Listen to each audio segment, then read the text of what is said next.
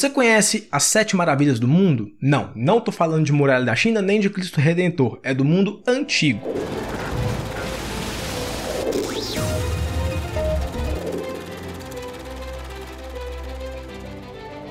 A gente tem os Jardins Secretos da Babilônia, que, embora nunca tenha sido descoberto nada concreto sobre eles, estima-se que ele foi construído por volta de 605 a.C. Por volta de 450 a.C., a gente tem também a estátua de Zeus, toda feita em ouro e bronze, mármore, enfim.